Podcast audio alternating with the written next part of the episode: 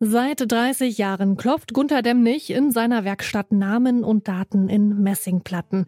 Aus denen werden dann die sogenannten Stolpersteine, die es mittlerweile in einigen Ländern der Welt gibt. Am 9. November, da treffen sich viele Menschen, putzen diese Steine und wollen damit an die von den Nazis verfolgten und ermordeten Menschen erinnern. Aber es gibt auch Kritik an dieser Kunstaktion. Und die schauen wir uns heute mal genauer an. Ich bin Marianta. Moin. Zurück zum Thema.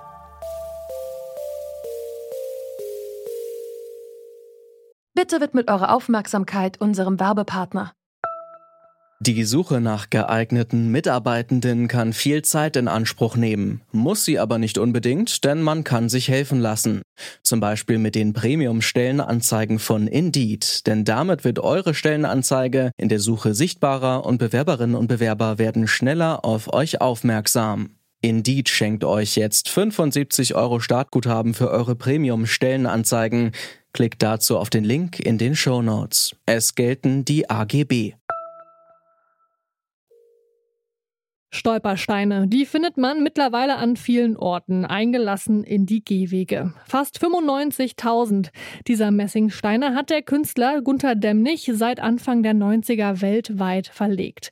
Damit gelten die Stolpersteine als das größte dezentrale Mahnmal der Welt. Gunther Demnig möchte mit diesen Steinen an die Opfer der Nationalsozialisten erinnern und auf ihr Schicksal aufmerksam machen. Deswegen befinden sich die Steine auch vor den Häusern Demnig ist ziemlich viel unterwegs. Ich habe ihn erreicht, als er gerade auf der Autobahn in Frankreich unterwegs war, um dort Steine zu verlegen. Die Audioqualität ist deshalb leider nicht so gut. Er hat mir aber erzählt, dass die Stolpersteine den Angehörigen der Opfer helfen sollen, die Namen und die Erinnerung an die Opfer aufrecht zu erhalten. Ich denke, dass es gerade für die Angehörigen sehr wichtig ist, dass die Namen wieder zurückkommen. Die meisten dieser Opfer haben keine Grabsteine, keine Gräber, nichts, keine Erinnerung. Und mit den Steinen kommt der Name zurück und die Erinnerung kommt zurück. Und gleichzeitig ist es für Schüler fast ein anderer Geschichtsunterricht. Es ist nicht irgendwo passiert, sondern ja, bei uns um die Ecke. Die Stolpersteine sollen an alle Opfer des Nationalsozialismus erinnern. Daran gibt es aber auch Kritik. Man könne zum Beispiel nicht das Leid eines Luxemburgers, der in den Kriegsdienst gezwungen wurde, mit dem einer im KZ ermordeten Person gleichstellen, findet zum Beispiel Jens Christian Wagner. Er ist Stiftungsdirektor der Gedenkstätten Buchenwald und Mittelbau Dora. Gunter Demnig kann mit dieser Kritik nicht viel anfangen. Also ich kann eins sagen, jedes, jeder Stein, jede Inschrift wird von mir letztlich noch überprüft und dann wird überlegt, Stein oder nicht Stein. Gunther Demnig sagt, dass er über alle Steine wohl überlegt entscheidet. Wie genau er das macht, das hat er mir aber leider nicht erzählt. Es gibt aber noch mehr Kritik. Die richtet sich an die Größe und Form der Steine. Die jüdische Künstlerin Deborah Petros Abelles, die unter dem Namen Dessa arbeitet, findet, dass kleine Plaketten, die in den Boden gelassen werden, nicht ausreichen, um das Leid sichtbar zu machen und der NS-Opfer würdig zu gedenken. Sie hat ihre Großeltern im Holocaust verloren und wünscht sich, dass mit ihrem Gedenken würdevoll umgegangen wird. I think it's just not good enough. It's um the small little cube stone, metal stone in the pavement. I asked, I once asked somebody in Berlin, would you do this? Would, would Angela Merkel have, have a small stone in the pavement? Person said, but Dessa, that's, das ist nicht die gleiche Niveau. And suddenly there was this silence and she realized what she was saying. This is another level. Uh, so in the, in the subconscious here, we are saying that the people in the pavement, that's good enough for them, but not good enough for a lot of other people. The idea of remembering people is, of course, very good, but it's not the right place. They could have done this as a wall in the cemetery, for example, where normally dead Jews are. A wall around in the in the cemetery with, with the names on would have been a, a correct way and a worthy way of doing this. Der Erfinder der Stolpersteine sieht das anders. Er wollte die Steine tatsächlich ursprünglich an Wänden anbringen. Aber dann wurde mir gesagt, vergiss. Die Hausbesitzer wollen das nicht. Sie sind vielleicht in Rom gewesen, durch den Petersdom gelaufen. Man läuft über die Grabplatten.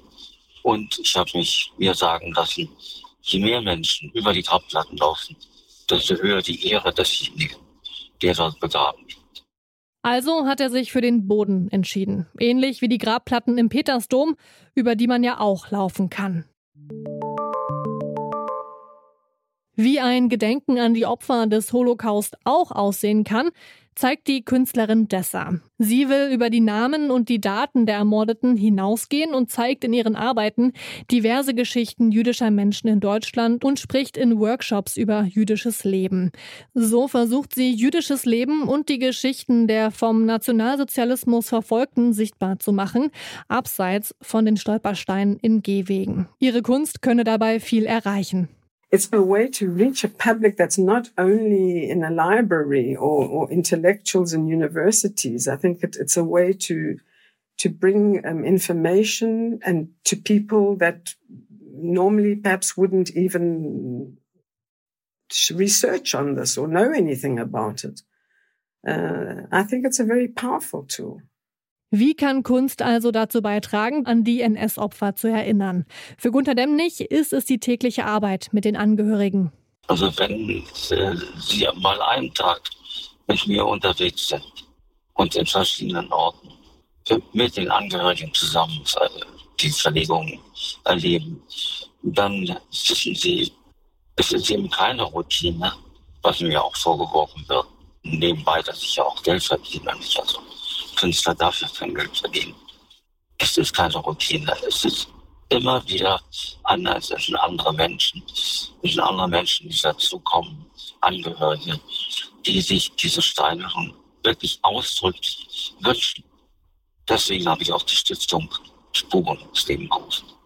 Auch für die Künstlerin Dessa ist es vor allem die Zusammenarbeit mit Menschen, insbesondere mit den Kindern und Jugendlichen, denen sie in ihren Workshops begegnet.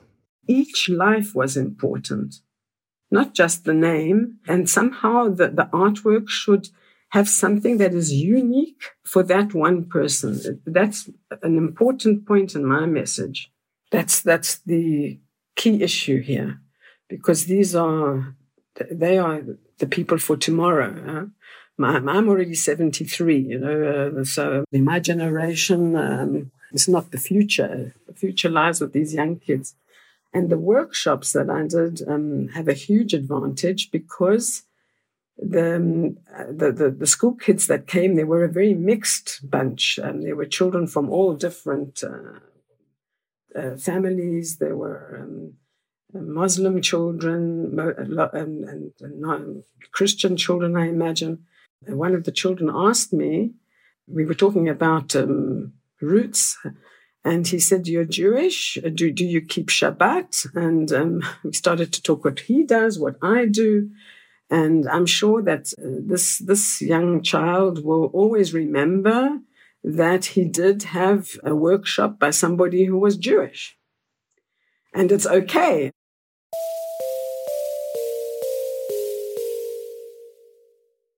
Gedenktage wie der 9. November sind wichtige Gelegenheiten, um an die NS-Opfer zu erinnern.